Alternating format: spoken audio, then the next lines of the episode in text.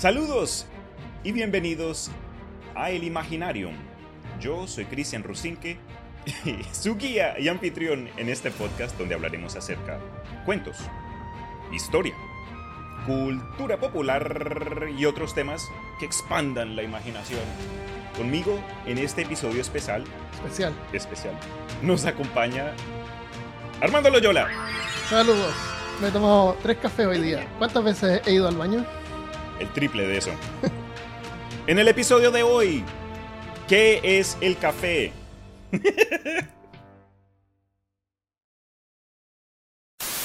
¿Qué hubo? Aquí estamos en vivo y en directo. Estamos vivos. Sí. Qué emoción, qué nervios, qué de todo. Tenemos a Jocelyn al menos viéndonos. Qué rico. Gracias, Jocelyn, por acompañarnos en este evento especial. Eh, Está nervioso. sí, se nota, ¿no? Pero estoy emocionado más que nada. Pero tranquilo, mira, tú estás haciendo la grabación en vivo, así que tú puedes partir de nuevo y después tú lo editas igual, así que puedes grabar la introducción y cuando te diga ya cállate, tú me dices cállate, voy a grabar la Ah, introducción es ahora. que tengo tu permiso y para me, y decirte yo me que callo. te No, calles. no permiso, tú me orde- ordenas a callarme. Mm, bueno, que no, me, que no me lleguen mensajes de texto más luego como que, oye, ¿cómo te atreves? Sí, tiene que ser humilde, ¿viste? que la gente valora la humildad. A continuación, el producto final y editado del primer episodio en vivo que grabamos con Armando en el nuevo canal de YouTube del Imaginario. Grabar en vivo eh, para un proyecto propio fue algo diferente. Y aunque mm, me tocó aprender ahí al mismo ritmo mientras estábamos en vivo, fue la machera y me gustó mucho. Entonces, ojalá les guste y feliz día.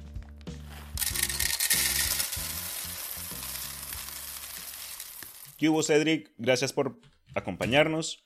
Guile igual, Jocelyn, súper que estén acá con nosotros, de verdad. Eh, entonces sí, como dijo el Armando, eh, el episodio de hoy es ¿qué es el café? Pero antes de llegar a ese punto, quiero tomar esta oportunidad para darles a ustedes las gracias nuevamente a todos que nos han acompañado en el Imaginarium a través de los años, porque si me hubiesen dicho hace tres años de que estaría hoy acá grabando en vivo en YouTube, no, nunca pensé que, que me interesaría lo suficiente para mantener el interés en el podcast, pero nada de esto hubiese sido posible sin el máster original, Armando. Entonces, gracias a ti también. ¿Qué, qué, qué te dije hace tres años que, que pusieras tu canal de YouTube y le empezaras a poner Qué videos? humilde, ¿no? La humildad. pero sí, No, exacto. yo soy oficial, yo soy oficialmente humilde Oficialmente humilde. te lo puedo demostrar. sí. Uf. Ah, es que en otro video alguien puso que era humilde. humilde. Pero sí, man, entonces, esto nuevamente, algo que gracias a tu paciencia y tu interés también pudimos desarrollar en algo separado, en algo único, con su propio pulso y su propio público. Sí. Entonces, eh, Ah. hem- ha- hemos crecido mucho. Oye, ¿y este tema era como una especie de pseudo celebración de tu cumpleaños? ¿Había como una especie de, de conexión ahí? Pues, ahora que lo mencionas, era más celebración del hecho de que el podcast ya está en tres años. Yo nunca he hecho ningún tipo de especial, es decir, al estilo de otros podcasts donde hacen celebración anual y coincidentemente es el hecho de que cumplí hace como semana y media. Entonces, de todo un poquito. Bien. Ahí llegó la Vanessa. ¿Qué hubo?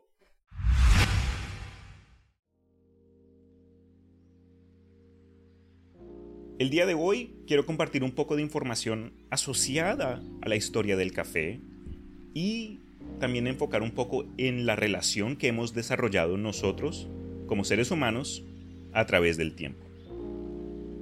¿Estás listo tú, Armandation? Ujú, sí. Súper. ¿Están listos ustedes también que nos escuchan? Sí. Ok, perfecto. Todo bien. Entonces, cuando hablamos del café, podemos estar hablando de la bebida, la cual muchos de nosotros necesitamos para funcionar, pero también se puede hablar en referencia a los propios granos de café que se usan para este delicioso brebaje.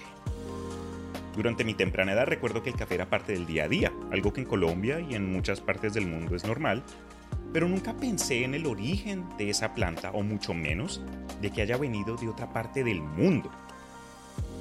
el árbol de café procede del norte de Etiopía, en el oriente de África. Se cree que pudo haber crecido de forma salvaje en los bosques altos del suroeste, alrededor de las montañas y la región Cafa, pero vale la pena clarificar que es imposible confirmarlo. Es decir, que nuestra historia ha desarrollado tanto con el uso del café que no hay restos concretos arqueológicos que nos puedan decir aquí comenzó la cosa. Entonces hay quienes que piensen que se descubrió en el siglo XIV y otros que creen que lo hemos estado usando desde hace mucho más. Entonces, durante la, la investigación de este episodio, me topé con un par de leyendas que se me hace imposible no introducir acá porque pues en el imaginario nosotros somos fans de cultura, mitos, leyendas. Entonces, Armandation, el suelo es tuyo. The floor is yours. Ok, ok. Según una antigua leyenda crónica, conservada en el manuscrito de Abd al-Qadir, un llamado jeque llamado Omar, que era conocido por su capacidad para curar a los enfermos a través de la oración, fue una vez exiliado de Mocha, en Yemen, a una cueva del desierto cercano. Para quienes estén preguntándose qué diablos es, eh, es un jeque, este es el título de origen árabe aplicado a líderes religiosos o políticos a nivel local, etimológicamente comparable al arquetipo del viejo sabio. El máster. Hambriento, Omar masticó bayas de los arbustos cercanos, pero las encontró demasiado amargas. Intentó tostar las semillas para mejorar el sabor, pero se volvieron duras. Luego intentó hervirlas para ablandar la semilla, lo que resultó en un ligudo marrón aromático. Al beber este líquido, Omar se revitalizó y se mantuvo durante días. Cuando las historias de esta droga milagrosa llegaron a Moca, se le pidió a Omar que regresara y fue hecho un santo. ¡Wow! de verdad, así nada menos. Nada menos. Te perdonamos todo, todo bien. No, no, no, tranquis. Oye, y entonces Omar cada vez que encontraba una semilla y era amarga, la hervía. Ese era su, proceso científico. de todas las semillas. De todas. Wow. Sí, esa es una de las dos leyendas que encontré.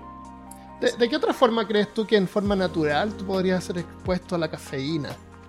Que el té también tiene cafeína. Existe. El, hacer una infusión de té es menos complicado que hacer una infusión de café, porque el grano hay que tostarlo y, y molerlo, ¿no es cierto? Pero hojitas de té tú la pones en agua caliente y ya. Entonces, haber usado hojas de té como para aromatizar alguna comida, podría haber insertado ahí la cafeína. O sea, más fácil haberse expuesto en forma natural por el, té, por el té que por el café. Definitivamente, concuerdo. Eh, no sé, no, no me, me, parece extraño que haya alguien probando de ablandar y, y probar esto con cada una de las semillas que encuentran? Pues si consideras el hecho de la comida comestible, ¿cómo llegamos a reconocer si algo se puede comer o no? Porque Claro, especialmente si te comes algo que es amargo. Claro. El, tomate, el tomate por el, tomate por cientos de años la, gente pensaba que era venenoso. ¿En serio? Sí, en Europa sí, en la época victoriana el tomate era considerado una cosa venenosa. Imagínate y ahora es lo más delicioso del mundo. Uy, no, imagínate no tener tomate. No, no tomate ni papas. Las papas las, trajeron de América cuando vinieron los españoles en 1500. No hmm. sé, 1400 por ahí. Sí, son del, Nuevo Mundo. No tomates ni papas. La, comida que comían en tiempos medievales era bien limitada. Era bien malita. Les faltaba sabor. Por eso es que los reyes y la gente más de plata ponía perlas molidas y tonteras así como oro molido. Uy, yo me he visto, me acuerdo, no sé si fue cuando grabamos el episodio de Peor Caso acerca de la era medieval, pero me acuerdo haber visto la comida que solían comer como que en ocasiones especiales, eso tenían que el pavo dentro de un pollo, ah, dentro de un cerdo. Sí, hacían como cosas así, eso era. No, era que la comida la hacían rica y buena, sino que eran como unos gimmicks así que... Pero eran extremos, o eran, no tenían nada que comer y era todo básico, o era esta fucking festival de comida toda loca. Y, la- y las hierbas venían del oriente y eran algo. También. La sal era súper cara, por eso te pagaban. el- tu salario era te pagaban en sal. Era súper valioso, Sí, imagínate. definitivamente. Entonces el café me imagino que debe haber sido algo súper. eh, súper eh, extraño y valioso en ese tiempo. Sobre todo porque tiene, un- aparte del sabor, un efecto. Definitivamente. Entonces, cuando lleguemos al punto de historia, creo que vas a quedar algo satisfecho. Pero bueno, entonces. ver, Vanessa dice: imposible comida mexicana sin tomate ni papa, imagínate. Comida mexicana, comida italiana. ¿Qué más? Es que el tomate es base Eso, para eso te, hace pensar así lo nuevos que somos. O sea, comida mexicana no existía antes de. hace, hace más de, de 800 años, por ejemplo. Mm, es nuevo. buen punto. Eh, Tú vas a leer otra leyenda. Exacto. Entonces, dice una leyenda que hace cientos de años un pastor de cabras entró a un templo con algo en sus manos, todo acelerado. Les contó a los monjes de que acababa de descubrir algo asombroso. Supuestamente, el día anterior, mientras cuidaba de sus cabras, se dio cuenta que estos animales estaban comiendo unas bayas rojas, lo cual causó ánimo en las cabritas, a tal punto que el pastor dijo que las cabras estaban bailando. Por curiosidad, el hombre probó las bayas que estaban comiendo las cabras y le explicó a los monjes cómo su corazón comenzó a palpitar de forma acelerada y que recibió tanto empuje que comenzó a bailar con sus cabras y no durmió por 24 horas. Los monjes vieron a este cracket, vieron a este loco y le dijeron que eso es una como cosa del diablo y arrojaron las vallas que él había traído para mostrarles a un fuego que tenían ahí, ahí abierto ah, al lado de ellos. Sorprendentemente, el aroma que produjo cuando las vallas se tostaron fue tan delicioso que el abad del templo dijo, nada del diablo puede oler tan rico. Y trataron de rescatar lo que quedaba del fuego y lo pusieron en agua caliente para, para preservarlo. Y después se dieron cuenta que el líquido tomó este color negrizo. Y de ahí pues ya el resto es historia. Pero esa es la... Es una leyenda creo que más popular del origen del café. Pero para mí ganó puntos de, de Brownie por el hecho de que tenía cabras ahí bailando. Yo me las imagino ahí ¿Cierto? todas. El mapale. El mapale. Qué bueno. O sea, me imagino que a todo el mundo le gustaba el café entonces. Nadie estaba en contra de él. Ay, claro, es que como todo en la historia, eso, eso es pura alegría eh, y todos comimos Claro. felices y perdices. Vanessa dice que había comida mexicana, pero era a base de, de chile y maíz. Y Jocelyn dice, me parece que en Europa le tenían miedo al tomate porque las hojas son tóxicas, igual que las papas. Y me, no me gusta acá que las papas en algunos lugares no las pelan las para hacer papas fritas. Right, right, right. Thick cut. la- como para ahorrar. Sí. Y dejan la cáscara que es media amarga y tóxica. Ahí llegó el Chris también, aparece. Christopher Kovacevic. El poseído. ¿Qué hubo, Chris? Chris- Christopher me dijo una vez que yo tomaba café muy suave. Porque no me gusta el café ¿Negro? amargo. ¿No te gusta el me tinto? el café amargo, no. Eh, así que tomo harto café, pero más o menos suave. Y en, en el Starbucks me gusta uno que se llama Veranda. Y hay una cosa que se llama Pour Over. ¿Sabes ¿Qué lo que es eso? No.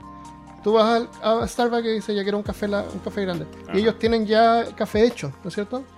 Pero tú puedes eh, pedir que te hagan un café a tu gusto. O sea, un café que te guste, la mar- el veranda, por ejemplo, que es más suave. Y, y le hacen un pour over, que lo ponen, eh, le ponen agua caliente en un filtro y te cae ahí como que te lo hacen para ti, como un espresso, pero de café regular. Entonces, eh, cuando hacen eso, para una sola taza de café, le ponen 5 cucharadas de café en polvo. O sea, del polvo del café molido. Ajá. 5, es un montón eso.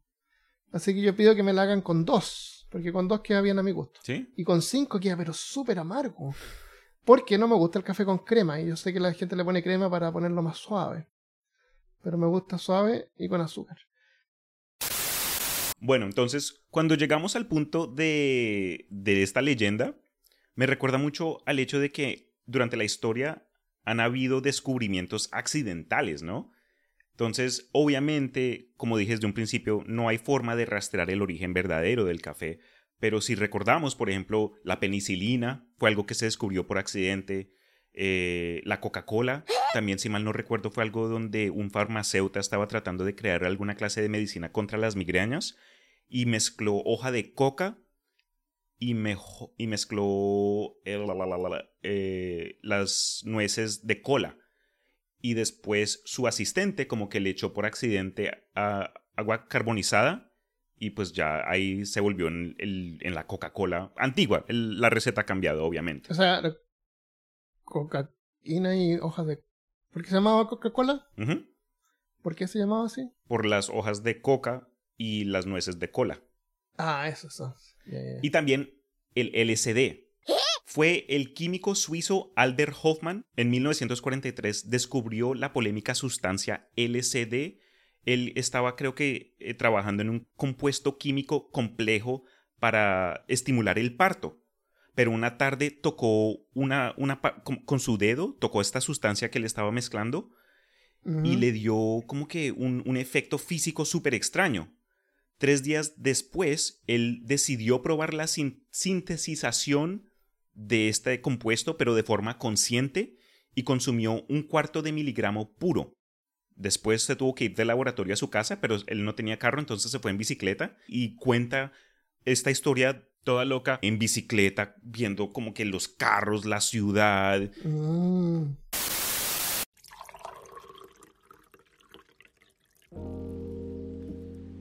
Entonces, sigamos adelante.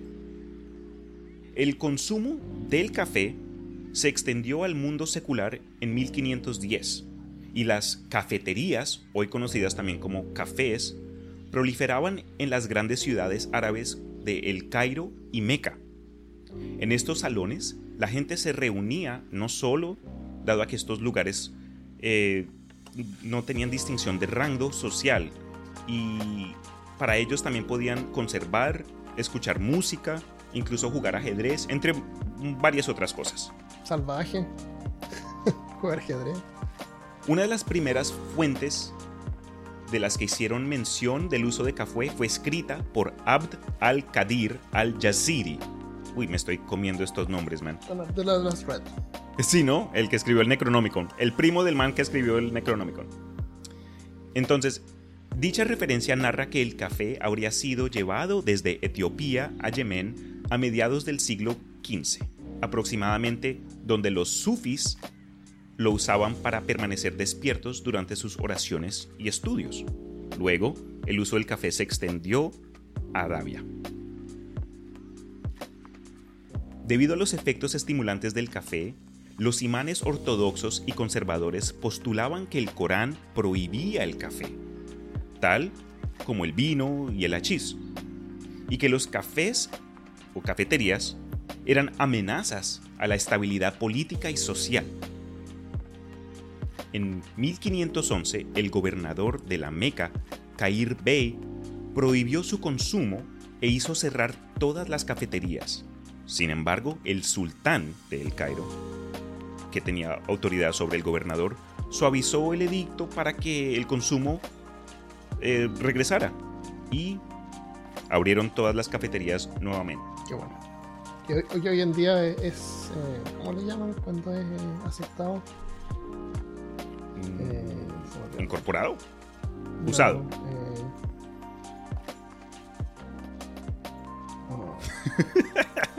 si lo recuerdas, me lo dices. Básicamente, entonces, cuando viene a, esta parte. Halal, halal. Ah, la comida es. Ok. Yo no sabía halal el café. Halal significa que está aprobado por el Islam. Halal, halal. El vino no, por ejemplo. No, pues. Entonces, el partido pro café indicaba que el café no ponía riesgo a la moral, pero incluso aumentaba los sentidos. El partido anti-café decía que era un intoxicante que promovía la holgazanería en sitios de rumores, donde la gente practicaba tales pérdidas de tiempo como juegos de mesa. Por favor, ¿a quién se le ocurre eso? Jugando de, idea de Dungeons and Dragons árabe de 1500. Puede ser. Tiene sentido. Supuestamente, varios obispos apelaron al Papa Clemente III que rechazara y baneara el café como una bebida satánica y no cristiana. Pero curiosamente a dicho papa le gustó el sabor del café. Y desde, desde momento creo que le abrió las puertas a Europa. Porque el café se hizo más ampliamente aceptado después de que fue considerado una bebida cristiana por el Papa Clemente el, el uno de ellos en 1600. Y a pesar de las apelaciones para prohibirlo como bebida musulmana, la primera cafetería europea que recuerdo se abrió en Roma en 1645. Seguimos adelante un poquito. En 1683 abrió la cafetería The Blue Bottle, la botella azul, en Viena, donde servían su café de, algo, de una forma algo distinta, donde la mezclaban con un poco de leche justo para ayudar con la acidez. Entonces, Armando se han habido a través de la historia, gente que no les gusta mucho el sabor así súper amargo, entonces le mezclan alguito. Porque así, así es que se aprende, ¿no? Probando y mezclando, haciendo experimentos. Entonces, como con cualquier novedad, siempre existirán quienes resistan el cambio. Y en 1674 se publicó una petición llamada algo como que Las mujeres contra el café.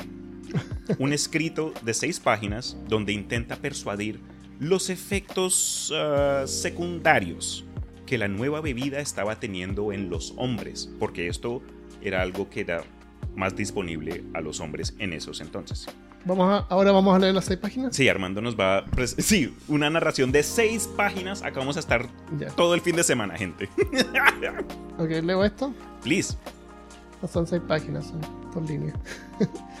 el, uso, el uso excesivo de este nuevo licor pagano abominable llamado café ha desaforado tanto a nuestros maridos que se vuelven tan infructuosos como aquellos desiertos de donde se dice que crecen esas varas infelices. ¿Varas? Vallas. Ah, vallas infelices. Perfecto. Pagano, licor pagano abominable. ¿Es buen nombre para un café? Dejándolos infértiles y que no se les paraba nada.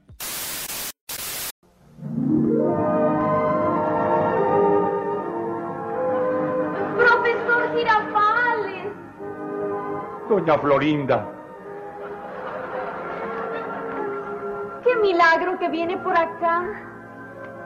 Vine a traerle este pequeño obsequio.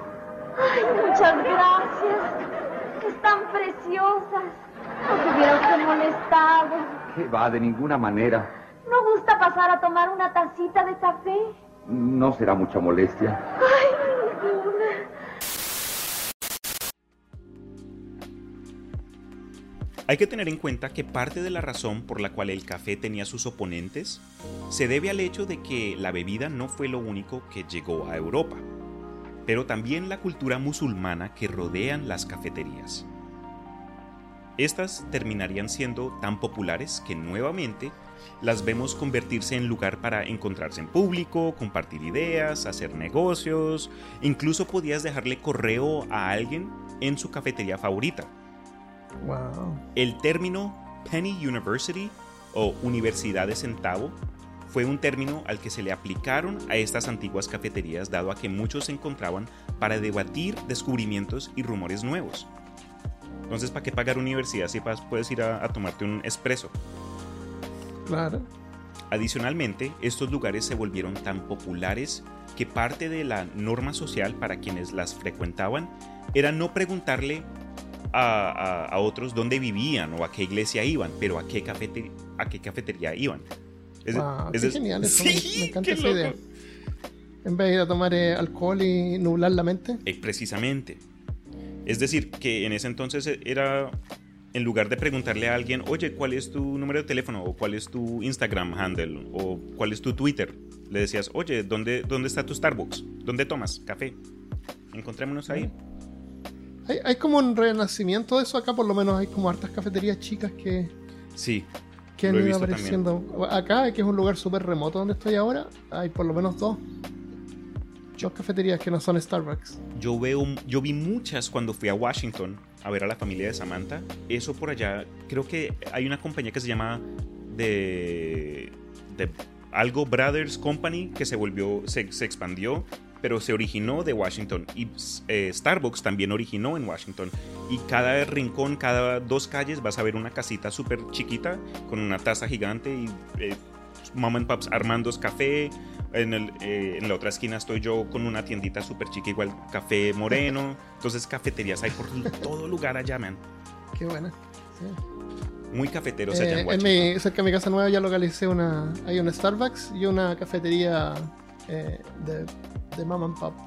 ¿Tú te acuerdas? Eh, a como 6 o 7 minutos de la casa. ¿Tú te acuerdas que cuando empezamos con el rollo del podcast nos, nos encontrábamos en, un, en una cafetería y tú Yo siempre, sí. Sí, ajá. eso fue algo Que que... nos queda medio camino. Exacto, nos encontramos Así ahí en que medio. Uno puede ir, sentarse con el computador y esas cosas.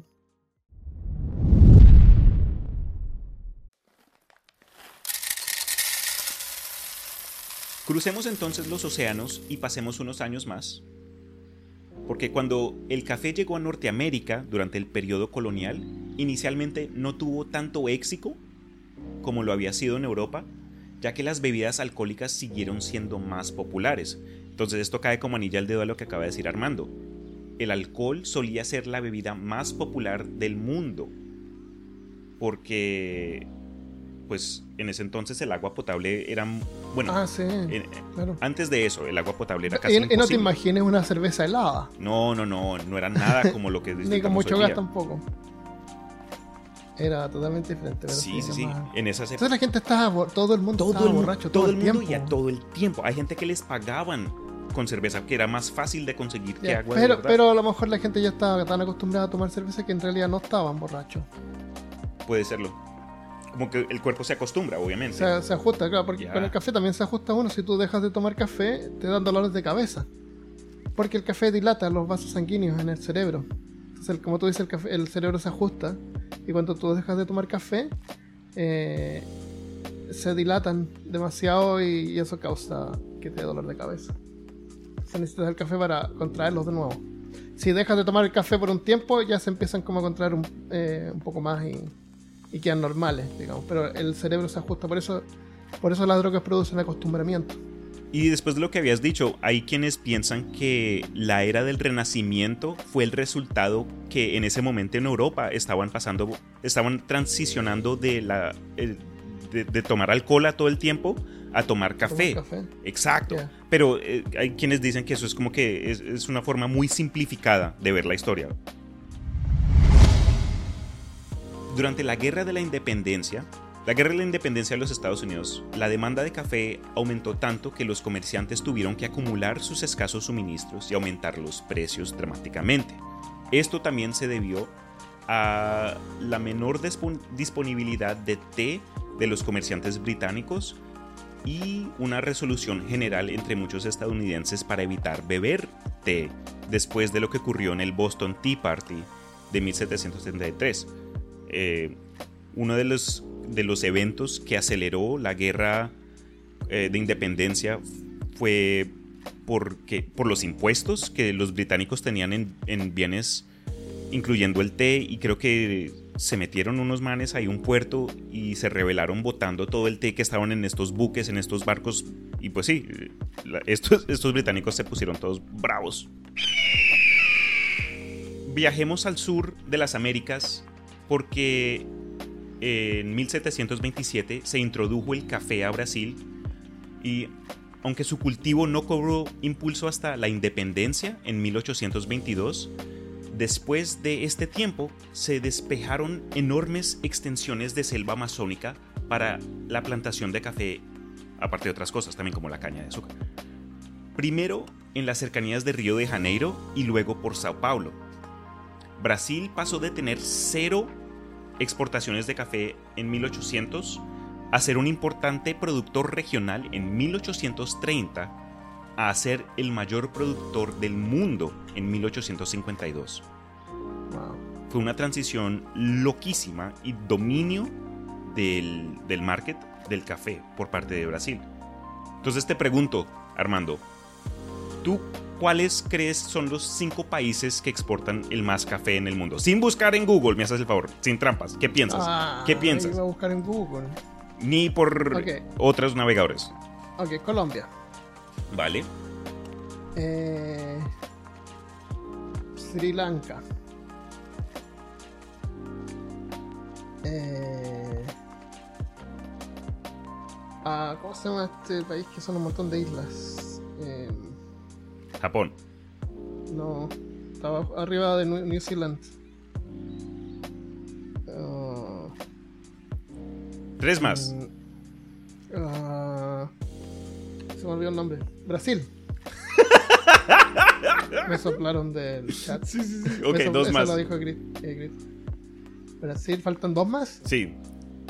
Eh, ah, ¿cómo se llama este país que está arriba de, de Nueva Zelanda? Eh, China. Indonesia, Indonesia. Y el último. ¿Sí? Ah, mira, yo salí me ayuda. Indonesia me refería a Indonesia. Ok. Y uno más. A ver qué digan en el chat. No, no sé qué, cuál podría ser. A lo mejor un país de África. A lo quizás Ah, un país. a, a lo mejor un país medio arábico. ¡Di un nombre! Ah, no, porque. Esto No sé. Eh, eh, no, no sé. Ya, Ok, ¿cuál es el lo otro? dejamos en blanco. Eh, acertaste en dos. Ah, en dos solamente. Sí.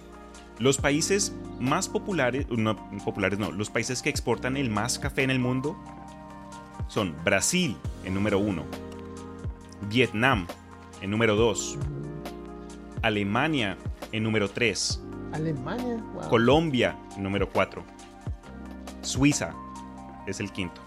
Suiza. Right? Bien, sí, no, Jocelyn también dice que Vietnam. ¿De dónde, bro? mm, no, de Vietnam me imagino porque hay harta selva, pero Alemania y Suiza son países medio chicos, no tienen mucho espacio como para plantar cosas.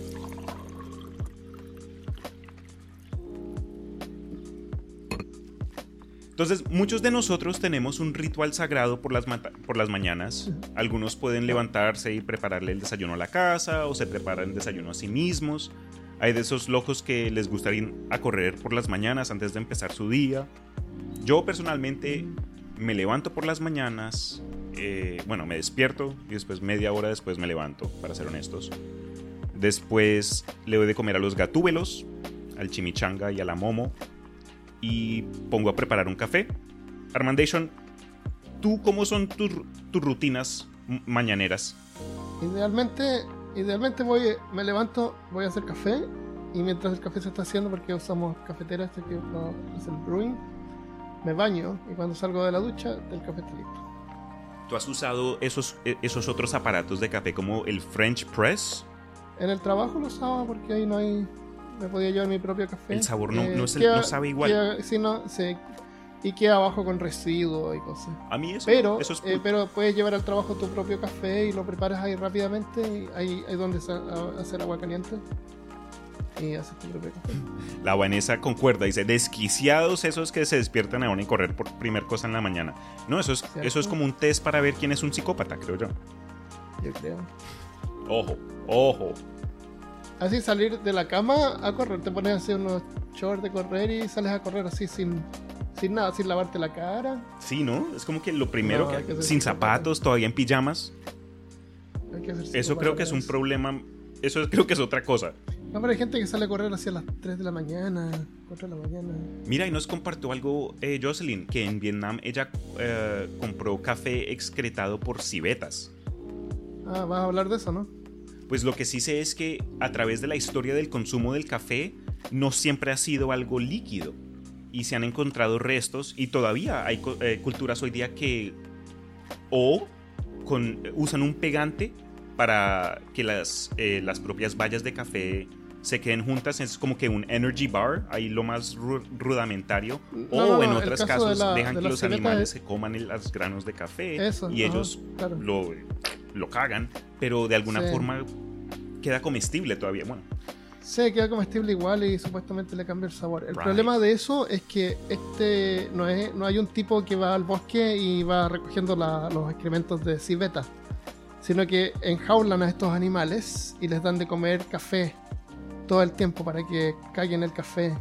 Entonces tienen una calidad de vida horrible, les dan comida mezclada con café todo el tiempo. Entonces comer la mayor cantidad posible de café durante su vida en una jaula.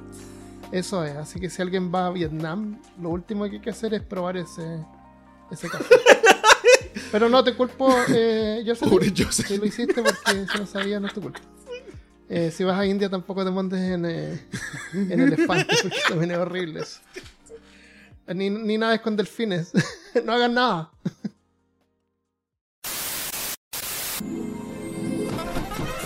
Hola, Juan Valdés. Buenos días. Buenos días. Disfrute un buen café. Gracias, señor. Adiós. Adiós.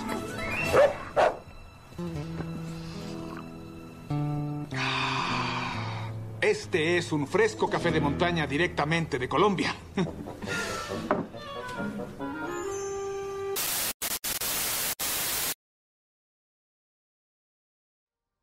Por lo que pude ver, aparte del agua, las bebidas más populares en el mundo son el té, el café y la cerveza. El jugo de naranja. También lo vi y también el jugo de limón. Pero entonces depende a quién le estés preguntando. Pero no- lo que sí ve, lo que sí vi en como que cinco fuentes distintas es agua, té y café son los número en los primeros tres en la mayoría de ellos. Agua, té y café. Esa es una canción, ¿no? Por Tafeta Cuba. No. Café Tacuba no tiene ninguna canción sobre café. No sé de dónde viene la palabra cafeta. Porque Porque me gustaba mucho Café Tacuba. antes Tenía todos los álbumes. ya no te gustan. No, no es que no me gusta, es que no sé, no he escuchado Café Tacuba en un tiempo. Lo superaste. Claro, lo superé. ¿Cómo pasa eso, no? Uno puede estar súper aficionado de algo y cinco años Es que, después. o sea, todo este grupo después sacan álbumes que después ya no son tan buenos y como que ya se desprende. No sé, últimamente no he escuchado nada. nada. No, no es sobre música este episodio. Definitivamente. Sigamos adelante. Hablemos un poco acerca las propiedades farmacológicas del café, porque es sumamente importante discutir la cafeína cuando hablamos de la bebida y la valla de café. Un químico psicoactivo en el café es la cafeína, un antagonista del receptor de ade- adenosina, que es conocido por sus efectos estimulantes. Entonces, sí, sigan conmigo. La cafeína te mantiene despierto al bloquear los receptores de adenosina. Normalmente, cuando la adenosina se une a los receptores, la actividad neural baja, lo cual crea una sensación de cansancio y sueño. Cuando la cafeína se une a estos receptores, bloquea su, su capacidad natural, lo que permite actividad neural acelerada y nos deja sentir esa sensación de atención, como que de, de, de alert, being alert. También encontré una descripción algo más médica, supuestamente, que quiero que el Armando comparta con nosotros, si es que no destruye su micrófono. No le pegues a la mesa. Luisa dice, sí, ojalá que haga café en el campo. Esta canción de Café Tacuba sobre café. ¿Verdad? Es bonita esa canción. Ojalá, ojalá que haga café, se llama. En el campo, ya. Eh, ¿Quieres que lea esto? Please. Ya, en la página Medline Plus, información de salud para ustedes. Se describe de la siguiente forma. La cafeína es una sustancia amarga que se encuentra naturalmente en más de 60 plantas, incluyendo granos de café, hojas de té, nueces de cola y vainas de cacao. La cafeína tiene muchos efectos sobre el metabolismo en el de un cuerpo. Esta, es- esta estimula el sistema nervioso central, es un diurético, lo que significa que ayuda al cuerpo a deshacerse de agua y sal extra al orinar. Aumenta la liberación de ácido en el estómago, lo que a veces conduce a un malestar estomacal o acidez. Puede interferir con la absorción de calcio en el cuerpo y aumenta la presión arteri- arterial. Como habías mencionado. Para la mayoría de las personas no es dañino consumir hasta 400 miligramos de cafeína al día. Si usted consume demasiada cafeína puede causar problemas de salud como inquietud o temblores, insomnio, dolores de cabeza, mareos, ritmo cardíaco, rápido o anormal, deshidratación, ansiedad, eh, dependencia por lo que necesita tomar más de ella para obtener el mismo efecto. Sí, si no tomas café, te produce dolor de cabeza también, porque tienes que desprenderte de a poco, ir tomando menos de a poquito. Eso de lo de la, del, del efecto de la cafeína en, el, en los huesos me recuerda a... a otra, a otra cosa que yo no, no aprendí sino más luego en mi vida cuando fui al doctor y me habían dicho, oye, te estamos notando con muy bajo de hierro. Y me, me indicaron, ah, es que tomas café. Y yo, pues sí, yo no- en ese entonces tomaba muchísimo más café de lo que hago ahora. Y ellos dijeron, es eso, man. Si tomas mucho café no solo te afecta los huesos, pero también afecta tu capacidad de retención de hierro. Entonces, ojo a ustedes que en inglés se llama... Fuck, hay un término. Pero ustedes saben quién son. ¿Quiénes son qué? Eh, la, la gente que sufre de bajo hierro. Hay un término. Hay una- Ah, Jorge, Andrés. No, pero hay un término me- Enrique. este man. Curiosamente, ahora que el Armando mencionó datos de la cafeína, existe el café decaf, decafeinado. Sí. El descafeinamiento de las semillas de café se realiza Ajá. mientras las semillas todavía están verdes. Esto no lo sabía. Ah, sí. Muchos métodos pueden eliminar la cafeína del café, pero todos implican remojar las semillas verdes en agua caliente, a menudo llamado el proceso de agua suiza, o cocinarlas al vapor. Luego usar un solvente para disolver los aceites que contiene la cafeína. Y el descafeinado a menudo es realizado por compañías eh, de procesamiento y la cafeína que extraen la venden a la industria farmacológica. Y ellos entonces... ah, ya no se pierde. Exacto. to- Ya. Ah, qué bueno eso. Eh, anemia. Thank La- you. la- la- la- sí. Armando, ¿tú cómo defines la droga? ¿Qué es una droga? Una droga, cualquier droga. Sí. Es algo que te pones en el cuerpo y produce una reacción química Ok. que te altera, altera alguna cosa en tu cuerpo. Según la Organización Mundial de Salud, la droga es toda sustancia que introducida en un organismo vivo por cualquier vía, es decir, inhalándolo, comiéndolo, por, por- por donde sea, es capaz de actuar sobre el sistema nervioso central, provocando una alteración física y o psicológica.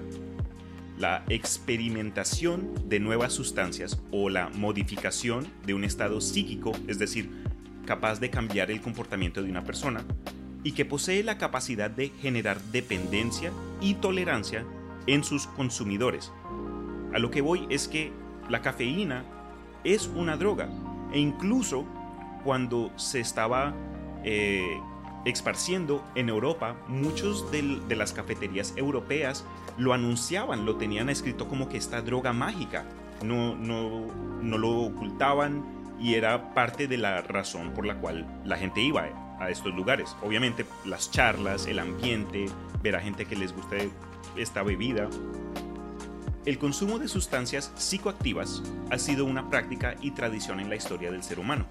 Déjame interrumpirte antes, Interrúmpeme. que, antes que comience con ese pa- Entonces, si esto es una droga, eh, una droga, como dices tú, y tú dices que la cafeína que extraen del café descafeinado la venden a las farmacéuticas. Mm. Y yo quiero, yo soy un psicópata y quiero salir a trotar y no tengo tiempo para hacer café.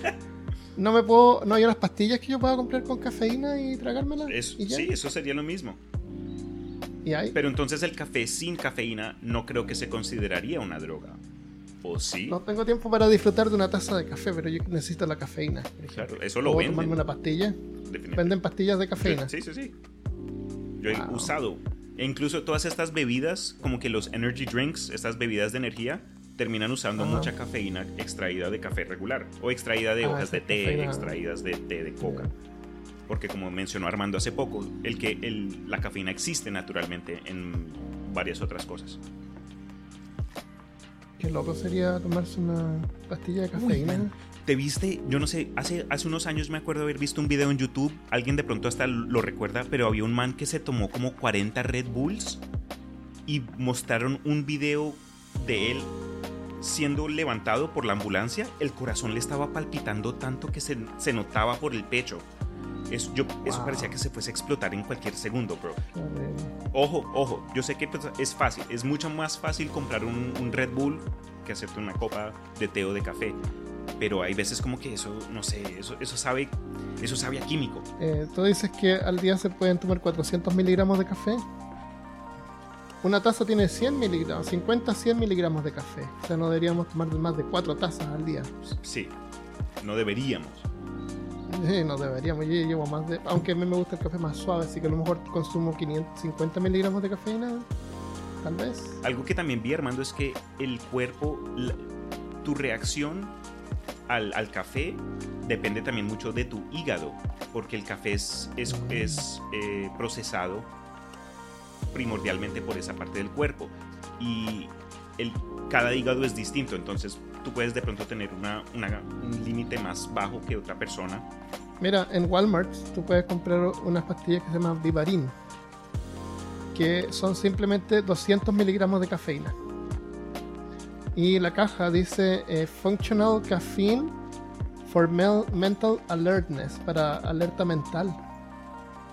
Voy a mirar, la próxima vez que vaya voy a probar una, una pastilla de cafeína. Y voy a grabar la reacción en video y te la voy a mandar para que tú la pongas en Dale, canal sería de- chévere. de imaginario. Y vean qué es lo que, qué es lo que ocurre. Pero Pero no voy a tomar tanto café ese día. eso te iba a que decir, no me como que eh, hacer Sí. un experimento controlado Sí, sí, sí. sería súper. A ver si, tiene, si me siento igual de alerta que en vez de una taza de café, por ejemplo, en la mañana. Porque yo siento cuando no la tomo, no tomo café, siento la diferencia.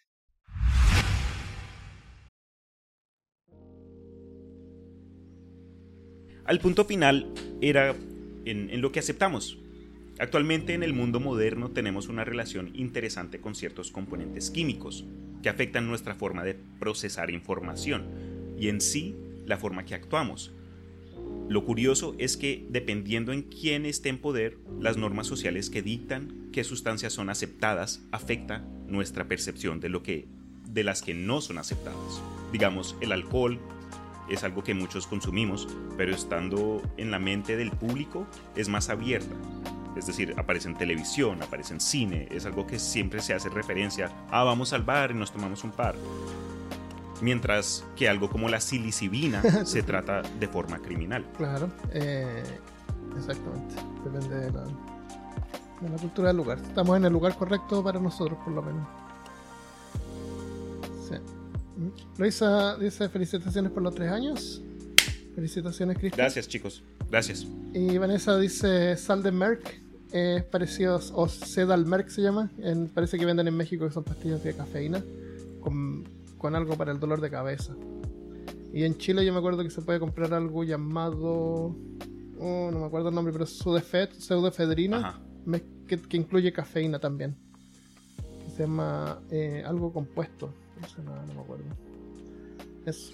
Así que sí, hay pastillas con cafeína. Entonces Vanessa nos está diciendo que se va a comprar una pastilla de Sedalmerc y nos va a mandar el, el ejemplo de- el del efecto también. Oye, te- qué buena gente, el- eso. es- la audiencia del Imaginarium. Drogando a tu, a tu No, audiencia. no, tampoco. ¿A eso te dedicas tú? Tomen pastillas y mándenme sus reacciones. Esta semana probamos. Oh my god. En fin, eh, eso es, gente. Por ahora, Armando, gracias a ti una vez más por tu paciencia, por eh, haber estado Gracias, con nosotros desde, gusto, desde cero. atentos a ustedes a principios de octubre, donde vamos a publicar un episodio especial. Y a fines de octubre vo- voy a hacer otro live por YouTube. El sábado 30 de octubre nos va a acompañar un, un invitado muy especial. Y bueno, no digo mucho. ¿Vas a hacerlo en vivo también? Sí, entonces el 30 Ya, de octubre, un episodio en vivo por YouTube. Eh, Eso es, eso es jueves. 30 de octubre. Ah, no, perdón, estaba mirando septiembre.